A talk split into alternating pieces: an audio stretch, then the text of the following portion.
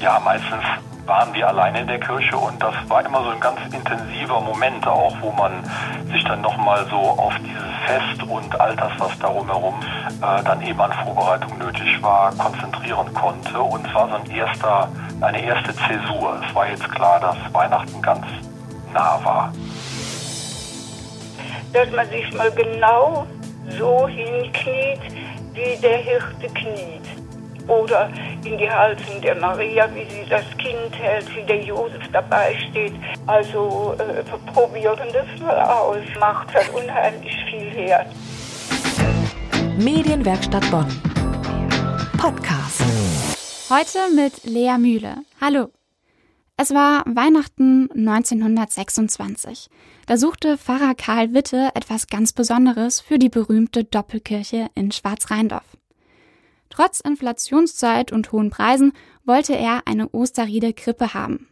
Sebastian Osterrieder war damals ein bekannter Krippenbaukünstler aus Niederbayern und belieferte Kirchen und Klöster in ganz Deutschland. Sogar der Papst in Rom und der Kaiser in Berlin hatten seine Krippen, einige gingen sogar bis nach Amerika. Nach insgesamt fünf Jahren hatte Pfarrer Witte seine Krippe zusammen, mit insgesamt mehr als 40 Figuren. Aber was ist das Besondere an der Krippe und wie feiert man jetzt mit ihr in Schwarzrheindorf Weihnachten? Das erfahren Sie im Beitrag mit meiner Kollegin Ulrike Ziskoven. Die Pflege der Osterrieder Krippe hat in Schwarzrheindorf Familientradition. Und zwar schon lange. Seit Mitte der 1960er Jahre macht das die Kunstlehrerfamilie Münch aus Bonn. Florian Münch erzählt von den Jahren, in denen er seinem Vater half beim Restaurieren und beim Aufbau der Krippe. Der war Kunstprofessor an der Pädagogischen Hochschule in Bonn. Ja, diese Tradition, die hat sich dann weitergetragen. Mein Vater hat, äh, hat sich dafür sehr immer auch interessiert, Dinge zu vermitteln. Er hat sich sehr stark auch pädagogisch engagiert.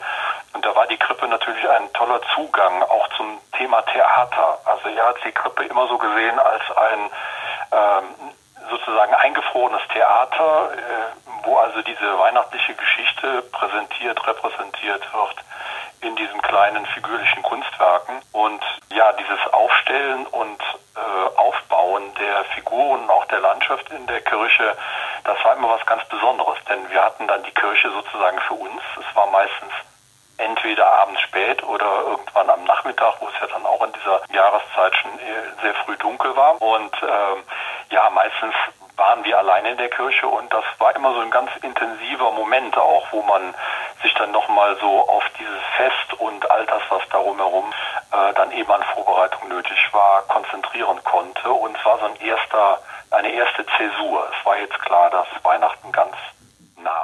Hirten in Trachtenjankern und Maria und Josef in der Almhütte, das war nicht Osterieders Sache. Er baute orientalische Krippenlandschaften, galt sogar als Wiederentdecker dieses Krippentyps aus dem Barock. Sanfte Erdfarben und Licht- und Schattenspiele machen diese Krippen geheimnisvoll. Für Schwarzrheindorf baute Sebastian Osterrieder eine schlichtere Krippe mit drei Szenen. Christi Geburt, Anbetung der drei Könige und Flucht der heiligen Familie nach Ägypten.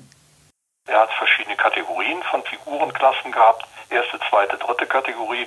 Die in Schwarzrheindorf sind fast ausschließlich erste Kategorie. Da hat der Pfarrer Witte, der sich da ja drum äh, verdient gemacht hat, diese Figuren anzuschaffen, ganz besonders drum gekümmert. Der wollte nur allererste Qualität wegen der Lebendigkeit der Figuren.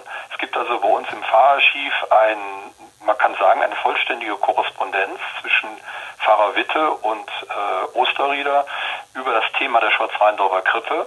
Äh, das war nicht immer harmonisch, sondern der Herr Witte hat sich auch vehement bei ihm beschwert, wenn die Figuren nicht die Qualität hatten, die er erwartet hat. Und äh, es gibt also auch Briefe, die eine Rücksendung begleiten. Da sagt er ganz klar, die Figuren sind nicht gut genug, äh, bitte bessere Figuren schicken. Damit die Krippenlandschaften und Figuren möglichst echt wirkten, reiste Osterrieder bis ins Heilige Land – um sich vor Ort alles anzusehen. Als Pfarrer Witte für Schwarzrheindorf die ersten Krippenfiguren bestellte, war das schon fast unerschwinglich. Es war eben eine Künstlerkrippe. Und die hatte schon damals ihren Preis. Ja, ich meine, die Beträge sind natürlich für uns heute, wenn wir das äh, überlegen, äh, äh sind die irreal, weil wir uns gar nicht mehr vorstellen können, was die eigentlich beinhalten. Also wir reden hier über eine Summe von äh, insgesamt 1000, vielleicht 1500 Reichsmark damals, ja. Aber das waren natürlich zu der Zeit schon auch sehr hohe Beträge. Ne?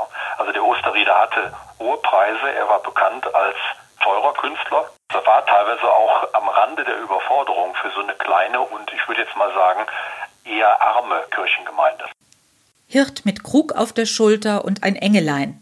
Am 23. Dezember 1931 schickte Sebastian Osterrieder seine letzte Rechnung nach Schwarzrheindorf. Einige Monate später starb er in München an einem Herzinfarkt. Die Krippe in Schwarzrheindorf blieb sein letztes Werk.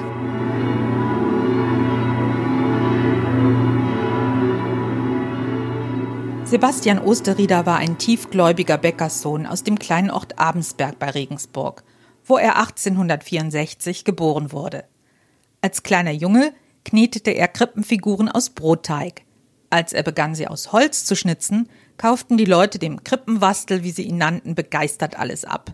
Erst nach dem Tod seines Vaters ging Osterrieder 1889 nach München, um Bildhauer zu werden. Und die Krippen wurden sein größter Erfolg. Florian Münch gefallen heute die schönen Figuren am besten. Und er hat eine Lieblingsfigur. Die ist aber ganz unspektakulär. Und zwar ist das ein kleiner alter Mann, der blind ist. Das ist also eine ganz originelle Figur. Blind heißt, er hat also geschlossene Lider, aber er ist trotzdem so dargestellt, als ob er sich über das, was er nicht sehen kann, aber trotzdem sieht, wundert und äh, freut. Also mit so hochgehobenen Armen steht er so, äh, also als kleine unscheinbare Figur äh, im Hintergrund der Krippe, weil er eben von der Größe her eher in den Hintergrund gehört. Und das ist so meine Lieblingsfigur. Also ein Blinder, der sich über die Geburt Jesu freut, obwohl er sie nicht sehen kann. Äh, natürlich ist das schon ein Vorgriff auf die Heilungswunder Jesu. Das ist so fast auch eine theologische Figur, könnte man sagen, die Osterrieder da erfunden hat. Und äh, die finde ich persönlich sehr ansprechend, ja. Weihnachten in Schwarzrheindorf. Nicht zuletzt wegen der Krippe, kein Weihnachten wie irgendwo. Es gibt sogar Rituale um die schöne alte Osterrieder-Krippe. In der Heiligen Nacht, die ja in diesem Jahr nicht so stattfinden kann, wie das in den sonstigen Jahren der Fall war, äh, ist es eigentlich bei uns Usus, dass der Zelebrant, also der Priester, der äh, die Messe feiert, bevor es überhaupt losgeht, ähm, mit einer kleinen Leiter das Jesuskind in die Krippe legt. So ein spezieller Brauch, der bei uns stattfindet. Und erst dann beginnen wir mit der Feier der Heiligen Nacht, was ganz typisch ist für Schwarzrheindorf. Das habe ich auch sonst so noch nie irgendwo gesehen. Magdalena Schmoll aus Küdinghofen hat vor einigen Jahren für ein Buch geschrieben über Krippen in Bonner Kirchen und Kapellen. Die 88-jährige ehemalige Volkshochschullehrerin hat einen besonderen Rat für alle Krippchengucker dass man sich mal genau so hinkniet, wie der Hirte kniet. Oder in die Halsen der Maria, wie sie das Kind hält, wie der Josef dabei steht. Also das hilft einem sehr, dann auch die, die Figuren zu verstehen. Und zwar nicht nur so vom Intellekt her, sondern einfach auch so, so von der, vom körperlichen Empfinden her. Also äh, probieren das mal aus, macht das unheimlich viel her. Magdalena Schmoll über die Krippe in der Schwarzrheindorfer Doppelkirche. Sie hat auch mitgewirkt an dem Buch Weihnachtskrippen in 63 Bonner Kirchen und Kapellen.